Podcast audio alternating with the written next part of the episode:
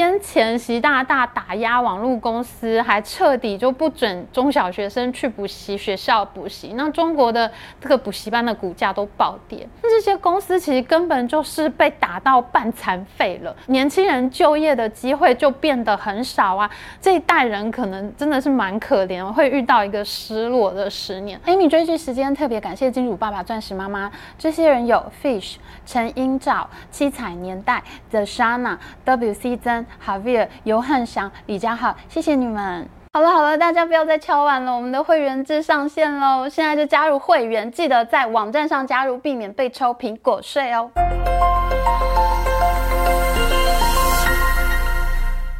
Hello，大家好，我是 Amy，这是我们本周的会员影片啊，真的是太高兴了！我们的会员呢，才上架一个礼拜，竟然就已经有六百六十多个人参加了耶，真的非常高兴哦。那很多人问呢，每周会有几个影片，礼拜几上架呢？是这样的，我们原则上呢是每周一上片，那每周呢会有一个会员影片。那如果呢，我们团队是这么想的啦，如果有两千个会员加入的话呢，我们就会每周再多加一支会员影片哦。所以呢，就希望大家加加油，会有更多会员参加这样子。那本周的会员影片呢，还是开放给所有人看哦。但是之后会员影片呢，原则上就只有加入会员才能看到了哦。所以呢，你要不要现在就加入会员呢？提醒一下，如果你用苹果手机的话，一定不要在手机上加入哦。你一定要用网页开启 YouTube 再加入，不然呢会被抽苹果税。苹果税真的太高了，我看得很心痛。好，那我们今天呢就要来聊几个新的财经趋势。首先，我们要讲一下美国的商业房地产。大家知道，在三月份的时候，美国有这个小型的银行风暴嘛，倒了一家矽谷银行，然后瑞士的这个瑞士信贷投资银行也进入这个重组。可是呢，现在呢，这个是好日子还过不到一个月，现在可能有下一个暴雷点出现了，那就是美国的商业地产。我们都知道哈，在疫情期间的时候，大家都做什么事情呢？大家都在家上班嘛，那就大家很多人呢就在自己家里面弄了一个工作区，就买了什么办公家具啊，还有办公的电脑啊，各种办公设备。那现在疫情慢慢过去哈，我们知道台湾的指挥中心的记者会都已经落幕了，就每天两点这个记者会都已经收掉。哇，到现在已经快四年了，真的很感恩，每天下午两点真的是一个。非常长期的抗战，在这个疫情期间呢，其实就已经有很多人在预测哈，大家认为商业房地产呢，在疫情过后是一定会遭受到打击，而且这一次的打击可能是不可回复的打击，因为呢，大家已经习惯 work from home 了，大家就不会想要回去办公室上班了。而且在疫情期间就有很多这样的预测，那现在看起来呢，真的是这样哎。最近呢，美国的大城市的办公大楼呢都空空的，大家呢就很担心商业房地产会撑不住，那会爆雷。像是呢，有一个很知名的这个商业地产中介商，他们在台湾的这个总经理好像还蛮有名的。这个仲量联行呢，他们就有数据显示，其实美国的商业地产状况不是很好哦。在第一季，纽约曼哈顿最精华的这个商业区，大概有百分之十六的办公空间都没有人用。哎，那像是布鲁克林啊、纽泽西州啊，都有百分之十七到十八的空置率。那在费城也有百分之十四是空的。然后呢，有一家。房地产安全管理公司呢，叫做 Castle Systems，他们提供了这个办公室刷卡的数据。你知道美国人是这个很热爱各种数据，他们喜欢从数据看世界，所以这个办公室刷卡的数据也能看出来哪些办公室有在用，哪些办公室没在用。那这个 Castle Systems 他就说呢，这个华盛顿的办公大楼呢，平均进驻率只有百分之四十三，也就是说呢，只有百分之四十三的办公室有人在刷卡。那你不就是超过一半办公室没有人的意思吗？这 听起来真的很恐怖。刚刚我们讲的是这个美东的城市，可是到美西的城市呢，其实它状况也不是太好。像是旧金山，它的办公室空置率到达百分之十九，然后西雅图有百分之十八哦。那还有像是凤凰城啊、湾区啊、这个 Bay Area，还有像丹佛啊，都有百分之十七的空置率。我们来看一下这个图。美国办公室的空置率呢，现在又回到了一个比较高的水准，现在可以说真的是一个处在一个比较危险的情况了。办公室空着没有人租的话呢，现在呢就已经开始有大楼暴雷了。像在四月十九号的时候呢，有一家大的地产商 Brookfield，他就还不出他房贷证券的钱。就是这个房地产商呢，他买了这栋大楼之后呢，他不是出租给这个用户吗？然后他就把这些租金呢就打包成一包，然后拆成这个。他打包成一包，然后呢送去银行，然后银行呢就拆成一小块一小块的这个房贷证券，一张一张的去卖。那像譬如说我 Amy，我虽然没有钱可以去纽约买一栋曼哈顿的大楼，可是呢，这个大楼房东他已经把他的租金打包出来，就是拆成证券卖出来嘛，就是一小块一小块。我买一栋楼我买不起，可是我买一小张证券我总买得起吧？那其实呢，就是说。我买了这个证券之后呢，以后我每个月都能收到这个租金，就是这个办公大楼的租客，他的租金呢，其实就会直接汇到我的户头。那这个就是这个房贷证券的意思。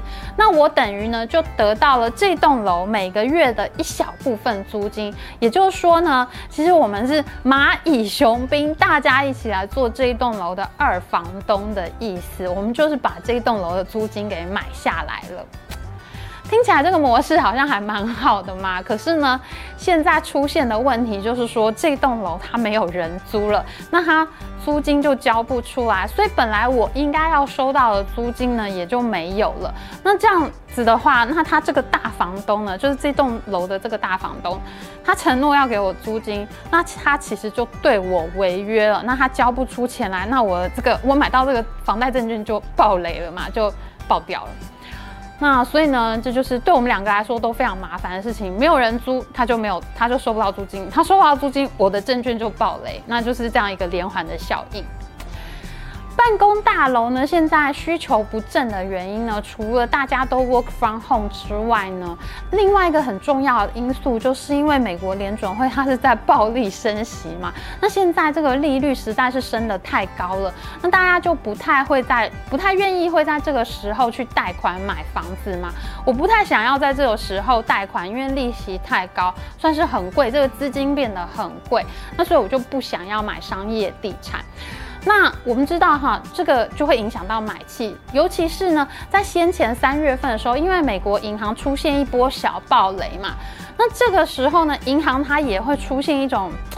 很保守的心理作用，银行变得非常的保守，因为他们呢会更想要把钱留在自己的手里，不要贷款出去，因为他们有一个心情哈，他们担心会再像矽谷银行那样出现挤兑的人潮。那如果大家都来挤兑的话，我手上没有钱的话，那我也会爆雷的。所以呢，现在银行的策略变得比较保守，他们更不愿意借钱出去。他不愿意借钱出去的话，房地产的这个肯定是很吃紧，因为房地产是最怕没有钱周转的行业嘛。所以这几大因素都使得这个其实有点像是一个连环，环环相扣啦。就是升息，然后银行没有钱，银行没有钱，商商业房地产也没有钱。那再加上我没有租客，我没有租金，所以这个整个问题就。呃，蛮蛮危险的，所以现在呢，就是整个白宫啊、华尔街啊，都非常的关注商业房地产违约的问题。因为我们知道哈，房地产对各国 GDP 来说都是很大一块嘛，而且呢，如果房地产一倒，银行也会变得非常危险，那就跟二零零八年金融海啸的时候发生的事情一样。所以呢，现在大家其实都蛮头痛的。那大家都蛮担心 Brookfield 倒这个违约事件会慢慢的扩大，那会不会变成二零零八年的雷曼兄弟呢？所以呢，最近美国银行股又开始不太稳定。我们知道那个摩根大通不是要收购第一共和银行吗？还有就是我们录影的前一天晚上，有一家叫做 Pack Western 的银行好像股价暴跌了百分之五十七。那其实银行不稳的关系呢，就是因为他们手里这个商业房地产的房贷也不太稳的关系。那其实这个真的是环环相扣，哎，这大家就是在同一条船上，火烧连环船的感觉。那我自己觉得呢，其实雷曼兄弟风暴是绝对不可能会再来一次了，因为自从二零零八年之后呢，联准会现在管银行管得超紧的。但是呢，不可避免，你这么快速的升息的情况下呢，可能会出现一小部分的暴雷，倒几家商业房地产公司恐怕是难以避免的，因为我们知道这个需求。不太会回来，大家都已经在家上班，就不想回到办公室，所以你本来有那么大的需求，现在就是硬砍掉一块。那所以呢，你这个经济的活动、经济的行为出现了改变，你的市场呢就一定会有个相应的改变的。那所以我觉得倒一些商业房地产公司在所难免的。那时候呢，就有一个很疯的金融大咖，这个 Kyle Bass 呢，他就出来建议美国政府，不如我们大家直接推倒一些商办大楼哈直接把它铲平，那这样呢就可以维持这个整体这个商业地产市场的整体价格。这个提议真的很疯狂啊！虽然理论上是有道理的，这么做的确是，你就把需求砍掉，你们把供给也砍掉嘛。你需求变少，我供给也变少，那这样。不就供需平衡了吗？可是问题是，这个在现实生活中是做不到，因为谁都不想要当那个被推倒的大楼啊！我的大楼是绝对不愿意让你铲平的嘛，对不对？所以呢，这个提议在现实上是不具有可行性的。那现在我们遇到这个问题呢，就是啊，联准会先前暴力升息太猛了，导致现在美国经济可以说真的不是太稳定。我们看哈，这是美国零售成长率的数据，其实它是一直在放缓的。那通常我们说放缓，就是说它成长率没有那么快的意思。但是现在还不到这个衰退的地步哦。如果是负成长，成长率小于零的话，那就是经济要陷入衰退了。那最近呢几个月，我们知道哈，这个通货膨胀稍稍得到了一些控制，暂时从去年那个接近百分之九疯狂的水准，现在已经慢慢掉到百分之五左右了。那虽然百分之五还是蛮高的一个通膨率啦，但是呢，我觉得联准会它至少是有一点点喘息了。大家的看法可能都是，就是联准会会在五月份做出最后一次的升息。那之后呢，如果经济情况继续不佳的话呢，很有可能联准会就会回到降息的这个轨道了。那我觉得呢，我们今天跟大家谈这个题目的意义呢，就是要看看大家有没有兴趣来做空美国商业房地产喽。其实我自己是有 Google 到一些做空美国房地产的 ETF 基金啊，大家或许也可以搜寻看看。我自己在看这件事情的时候，我是这样想的。因为呢，商业地产它的需求真的是有一部分消失了，所以呢，它会有很大的几率下跌，所以你做空的时候是很有可能会获利的。而且呢，现在联准会还在这个升息的轨道上面，它如果不进入降息的轨道上面，市场上其实就没有热钱可以来炒房地产了。没有热钱炒房地产，房价是绝对不可能上升。所以其实你没有 upside 的危险，就是什么叫没有 upside 的危险？就是它不会上涨啦。现在因为没有钱炒炒地皮嘛，那所以它房这个地产上升，这个地产涨价的情况。恐怕是不太会出现，所以你没有 upside 的风险，它基本上价格很难往上走，所以呢，其实做空的机会、赚钱的机会是比较大的。那被嘎空的几率，我觉得是很小的，因为就是不太价格不太会往上走嘛。那我们就很难想象它还会再涨啊！现在银行都缩紧银根了，对吗？所以我觉得。这个交易似乎是可以关注的一个交易。那我知道我们这边高手真的是高手如云啊。那如果真的有会员去做了这个交易，可不可以在留言板上面跟我们大家一起分享呢？其实我自己，我自己。我本人是很少做空的，不过我觉得现在这个机会好像算是一个比较确定的机会吧，所以我自己会再研究一下，再做决定我要不要空这个美国商业房地产的 ETF 哦。那也是，我想如果会员里面如果有人很懂这一块的话，我觉得可以跟大家一起讨论分享哦。那这就是美国经济现在遇到的一个大困难。好，今天第二个题目呢，要来讲大家关心的习大大哦，不是啊，是讲大家关心的中国经济。其实今年以来呢，习大大真的是动作频频，想要拼经济。他不知道用了什么方法呢，把阿里巴巴的创办人马云给拉回了中国。在三月二十七号那一天，真的非常精彩。一大早呢，彭博新闻就有一个爆料说呢，马云拒绝回到中国。可是到了快中午的时候，阿里巴巴的股价突然暴拉了百分之五，真的是直线暴拉哦。原来呢，那个那个时候呢，就是阿里巴巴集团放出了马云现在现身杭州的照片，而且呢，当天晚上阿里巴巴集团呢，他就说，他宣布呢，他要拆成六个子公司、子集团了，分别去 IPO 上市这样子。那结果呢？三月二十七号这一波这个云霄飞车操作下来呢，就是阿里已经低迷了三年的股价就一路上攻到一百零三美元，搞得我也紧张了一下。中国第一季的 GDP 其实开得意外的好，第一季的 GDP 有百分之四点五，是超过了各界预期的百分之四。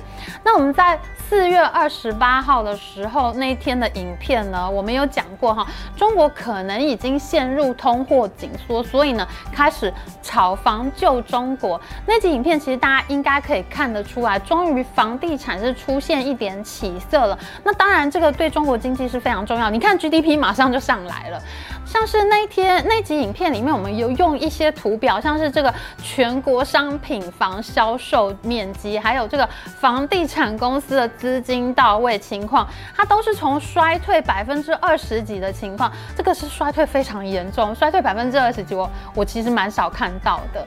那它这几个数据都从衰退百分之二十几的这个很严重的情况爬上来，爬到这个。可能还是负一点点吧，没有衰退那么多，或者说有爬到零零上下的这个这个区间。那所以呢，其实有这些数据上面的复苏，那我也变得非常的关注中国经济复苏的情况到底是如何。因为哈，现在大家当然是很紧张嘛，因为美国和中国正在这个经济较劲的时候，如果中国先复苏的话，那美国压力当然会比较大嘛。那现在看起来，我们刚刚的影片，刚刚第一个题目大家已经知道，就是美国经济现在其实还是蛮不稳定的。那所以其实中国经济到底什么状况，我们也就非常关心。可是呢，第一季虽然开出来 GDP 还不错，有几个不错的数据，但是现在呢，却有几个数据意外的下滑了。除了之前我们在谈中国通缩的影片的时候，像是 CPI、PPI 这几个比较重要的这个物价指数出现了通缩的现象嘛，那过去两个月的采购经理人指数 PMI 其实是开得非常好的。什么叫 PMI 呢？就是这个统计单位，他会发问卷给公司里面负责采购的这个大臣们，就这个负责采购的重要经理人呢，他们会去填一下，填什么呢？就是什么新增订单数量啊、生产数量啊、存货数量啊、供应商交货时间啊。他们会去填这些数据，那就可以从这些数据里面呢看出来这个生产活动现在到底好不好。那这个呢，就是他会把这些数据编成一个数字，最后就变成一个数字叫做 PMI。中国的 PMI 在二月和三月的时候开的都是非常好的，二月是五十二点六，三月是五十一点九，都是超过五十的。通常呢。我们看 PMI 就要看五十这一条线，这叫做荣枯线。那你只要超过五十，就表示是荣，然后低于五十就是枯，那就是一个景气的这个讯号啦。那二月的五十二点六其实是非常不错的。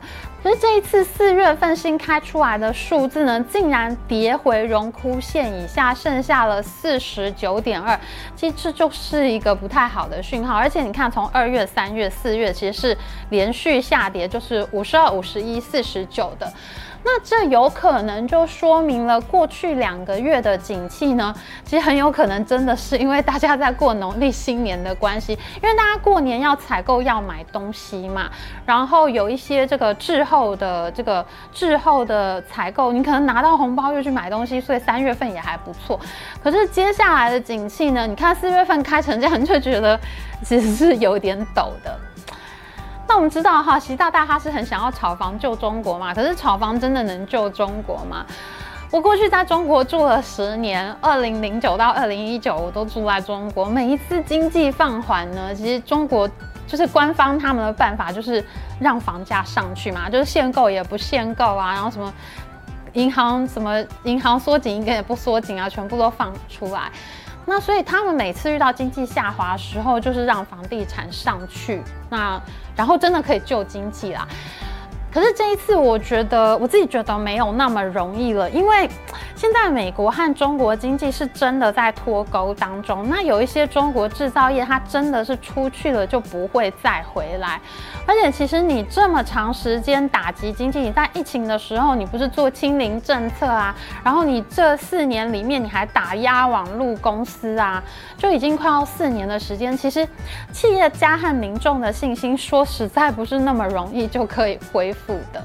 那现在有一个最新的房地产数据出来，有一家叫做中指研究院的研究机构啊，他们有一个百城价格指数报告，他们就发现呢，其实现在新盖的房屋呢，就是这个新屋的房价涨了两个月之后，现在涨不上去了，就就回到这个没有零成长的这个水准，在零上下。那二手房屋呢，就是这个二手房屋就是住过的房子啊，就是旧的房子拿出来卖。这个叫做二手房屋。那二手房屋买卖的价格呢，在中国还是在继续下跌，而且跌幅是在继续扩大当中的。而且呢，现在有一个很不好的现象，就是拿出房子来挂牌，想要卖房子的人是越来越多了。那你知道这个挂牌数持续走高？这是这就是表示供给面越来越多，那当然房价会跌啊，因为供给面增加，可是需求不变的话，甚至需求在下降的话，那这个房价一定会跌的。那卖房子的人呢，为什么会变多呢？我觉得他们有可能是要筹钱，或者说呢，他他觉得好像这过去两个月这个房价有一点回升嘛，那他们看这个好不容易熬了很久这个。房房地产一直都不好，像熬了很久，终于回升了。那其实我觉得就会有很多人要趁这个时候赶快卖房子。那所以呢，他们现在要卖的房子就变得很多。那这样子的话，价格当然是要下去的嘛。所以看起来现在这个炒房救中国这次会不会有效？我觉得这一次我自己是非常存疑的。这也其实这也是我好多年以来看过，就是。我自己觉得可能不太容易有效的一次了。最后呢，全中国现在最担心的一个问题呢，当然就是青年的失业率。在三月份的时候呢，十六到二十四岁的青年失业率是百分之十九点六。它非常接近去年七月创下的历史记录，是百分之十九点九。其实中国是在二零一八年之后开始公布这个青年的失业率的，那所以他在二零呃，他在去年的七月，二零二二年的七月创下历史最高纪录。其实历史也没有很久啊，就二零一八年之后嘛，所以。所以其实现在的这个青年失业率又回到一个历史高点，那这个真的是蛮严重的问题。你想想看哈，二零二零年这个疫情大爆发的一年哈，那一年念大四毕业的学生，大学毕业的学生，他们经历了一个什么样的人生呢？他那一年的毕业典礼，二零二零年的七月，全国都在封城。那他们毕业的时候呢，都没有都没有办法去学校，大家都是线上毕业典礼，而且很很多学生可能都已经很久没有见到他的同学，然后他们就直接毕业，他可能一生都不会再见到，因为我们知道中国很大嘛，然后他大学生来自这个大江南北，那他有可能就回到他自己的城市去工作嘛，那所以真的会有很多同学就今生今世可能就不会再见到了，那他们连毕业旅行都没有，都没有说再见，可能就。大家就这辈子可能就不会再见，就是这样的状况。然后呢，他们现在他们毕业之后，就是七月份线上毕业典礼完了以后，出来找工作。他找工作是遇到什么状况？他每天都是健康码，他们红灯、绿灯、黄灯。那红灯就不能出门找工作，你可能跟面试官约好要去面试，就今天红灯就不能去面试。所以呢。其实，对中国大学生来说，这几年其实真的是他刚毕业的学生真的非常倒霉。尤其是你看，上海的学生去年还被关在家里这么多天，这个是多么恐怖的人生。他一毕业就三年连续不顺，今年已经是第四年了。所以，其实我觉得对二零二零年毕业的那一届学生来说，这这个真的是失落的一代啦。那现在中国政府当然是想尽各种办法，就是广东省呢，他们。说要送三十万青年到农村去务农两年，然后呢，全中国的企业呢就办了五点八万场、五万八千场的这个企业征才大会，还有各种就是各种地方政府都会。就是地方政府，他会给各种的就业补贴，就让大家拜托 拜托企业用年轻人去上班。可是看起来都没有什么用，因为最新的这个青年失业率发布出来，就是还在继续往上走。那官方就觉得非常的 非常的挫折嘛，那他们还非常生气的骂年轻人，说他们太挑工作，说年轻人太佛系啊、躺平啊、没有用啊。我觉得做个中国人真的好难哦。其实为什么青年失业率会这么高呢？我自己觉得哈，这跟习近平歧视网络公司按补习学校是很有关系的。因为这两种企业都是大量用年轻人的公司。我以前在网络公司的时候，真的这个你你不用年轻人，你是玩不了网络。就是稍微三十岁以上的人，他们的那个嗅觉其实是没有二十岁的人好。就是你虽然我做一个大 PM，可是我手底下一定是要用非常多年轻人，因为他们才是知道最新大家都在玩什么的。那他们会跟我汇报，然后我我来做一个决策。那所以其实像这些公司，我们都一定是要用大量年轻人的。可是你看哈，像补习学校也是被习近平打压得很惨嘛。像那个就是在美国上市的这个中概股的是新东方啊，这些补习学校，他们的股价都都是暴跌九成哎，剩下就是百分之十这样的股价哎，就是你一百块剩十块这种状况。你看，像新东方这种出国留学补习班呢，它其实也是会大量用这个年轻人，就是年轻的助教啊，还有这个业务员啊，因为像是要拉学生过来嘛，你一定是学长学姐拉学弟学妹啊，所以其实通常这个补习班也会用很多大量的年这个青年。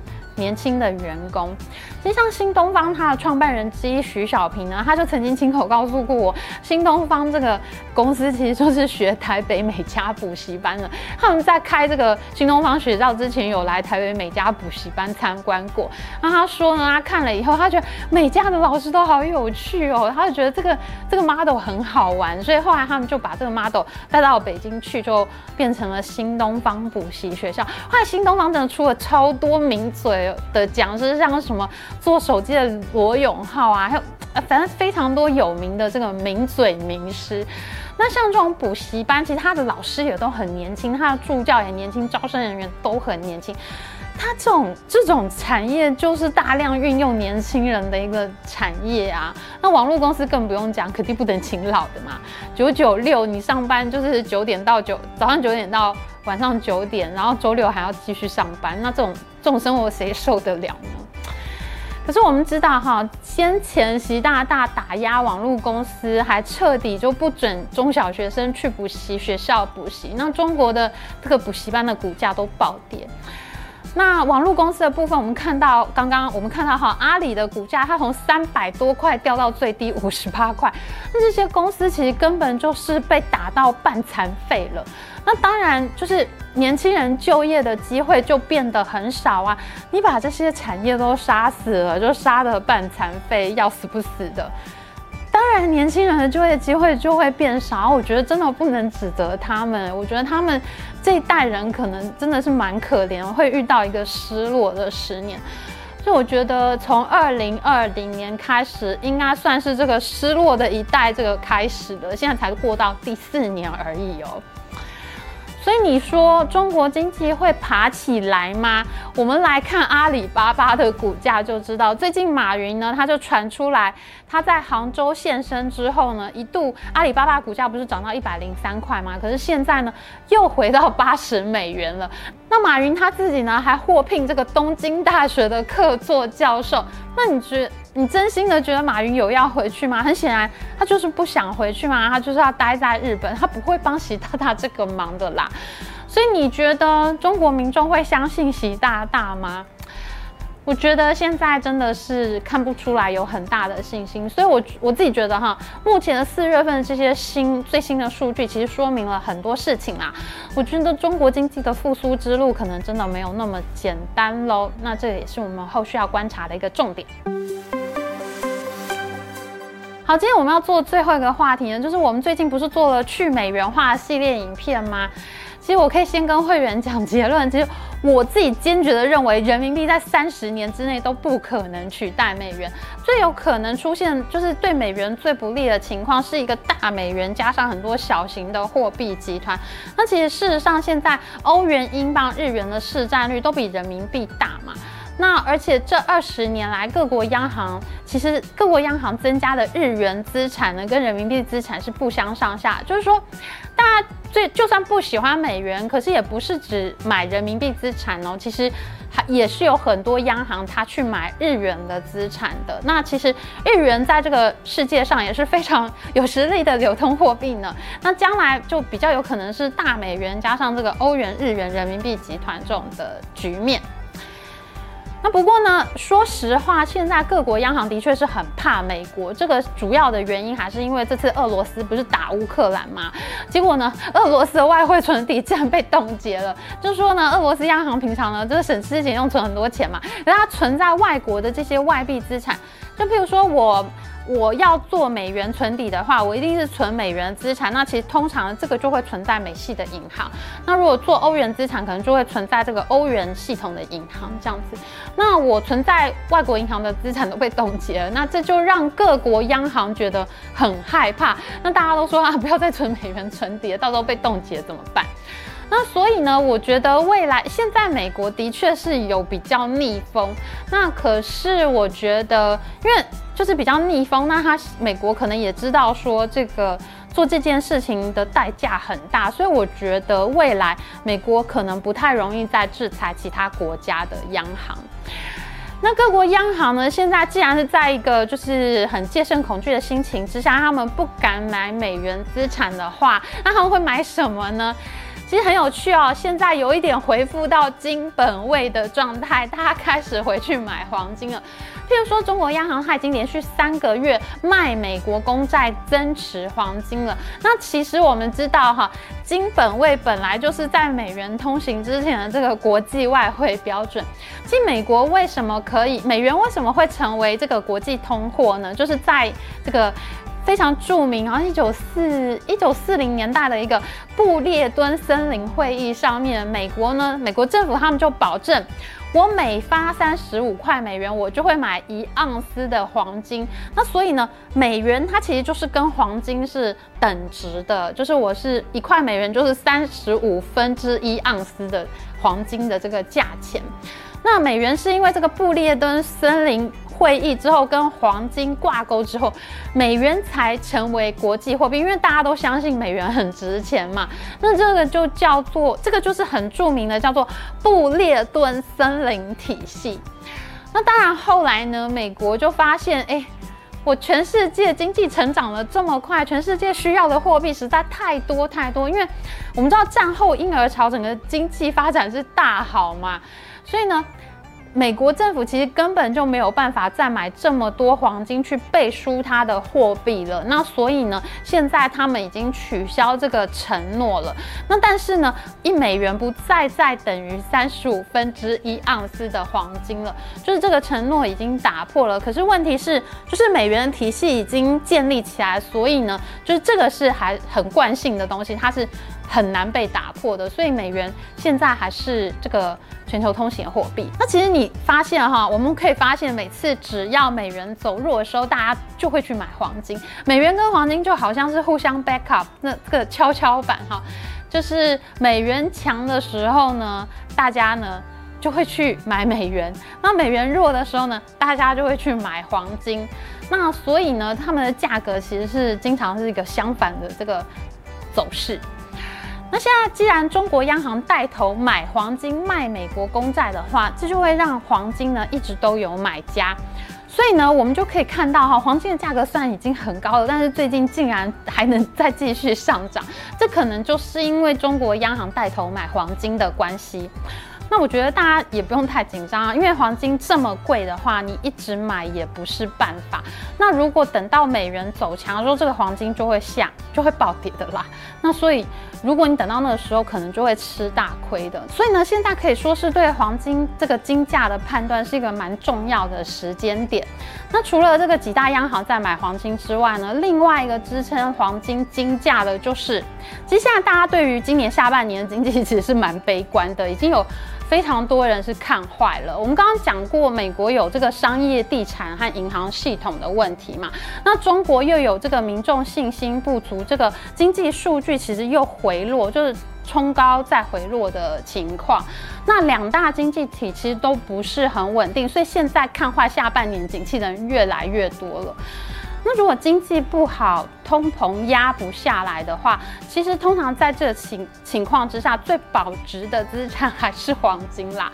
那通膨的时候呢？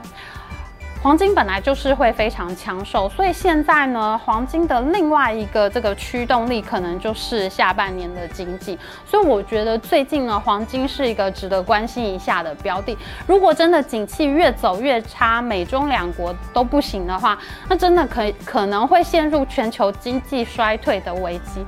那这样子的话，想要买黄金的人肯定又会更多了。所以呢，虽然现在黄金已经突破两千美元大关，已经很恐怖了。平常大家都说要居高思维啊，可是这个时候还是有蛮多人在看多黄金的。当然，也有很多人认为马上就要暴跌，因为你真的走太高了嘛。所以现在可以说是全球经济在一个很诡异的这个这个时间点上，所以也有很多人在赌黄金会涨还是会跌。那通常我们想要投资黄金的话呢，有几种办法。第一个呢，就是你可以买进实体的黄金，就真的去买黄金这样子。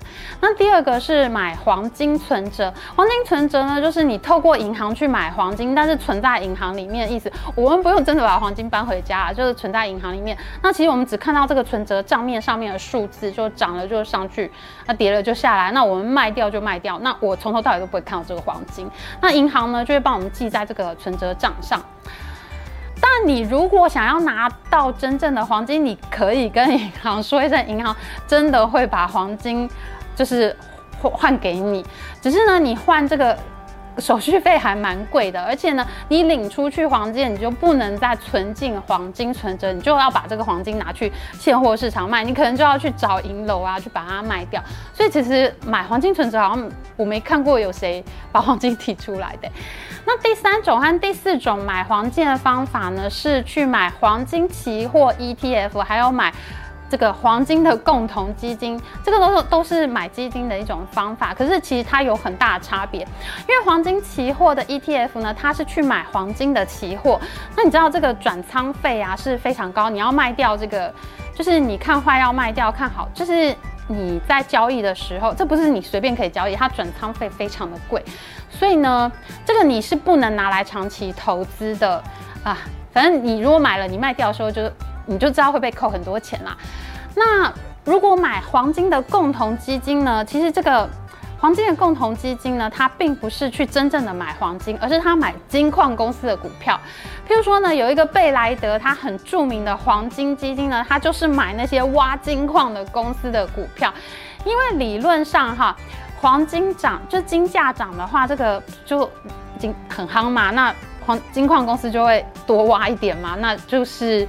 价格好，他就想多挖一点去卖，所以金矿公司的股票理论上也会跟着涨，只是它可能就是黄金价要先涨，然后金矿公司的股票会再涨，有一个滞后关系啦。所以呢，这个贝莱德的这个像这个黄金基金，它就是买这个挖矿公司的股票。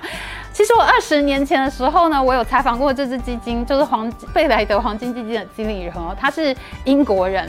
我记得那个时候的，我不知道他有没有换经理人哈。我我那时候采访他的时候，他是一个非常年轻的英国人，而且他家里 自己就有金矿，他是来自一个金矿世家，他们家就是挖金矿的，超有趣。我还问他说：“你家挖金矿，你为什么要来做基金经理人呢？”那个时候就是我，我其实很小，我年纪就二十几岁吧。那时候我在商业周刊工作，那我就写了这个。我采访完了以后，我就写了一个黄金投资的文章。竟然半年之后就有读者打电话到办公室来谢谢我说他赚了很多钱，然后我自己写这个文章我都没有买。那个时候的金价差不多才两三百美元哦。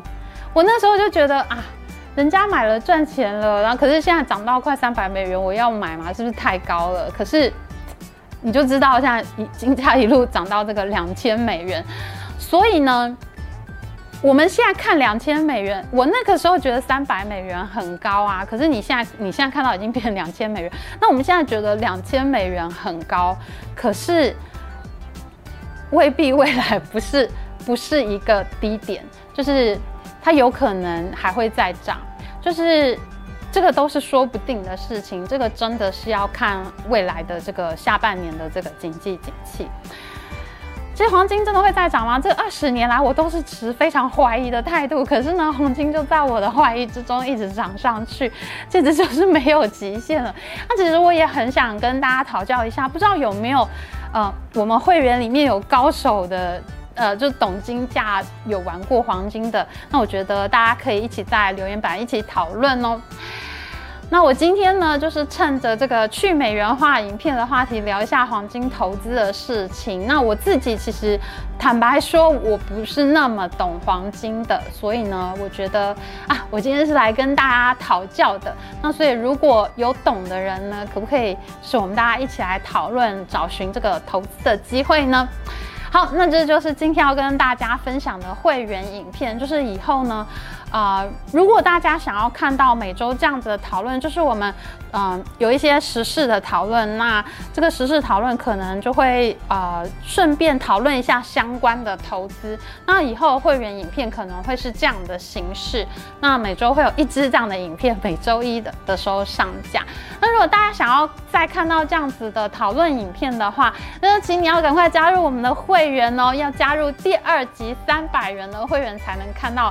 呃，这个会员专属的影片，那我们每周就会来聊一下重大的财经时事，还有它相关的投资话题，那就是大家一起讨论分享喽。那要谢谢会员大人，我爱你们，我们下次再见喽，拜拜。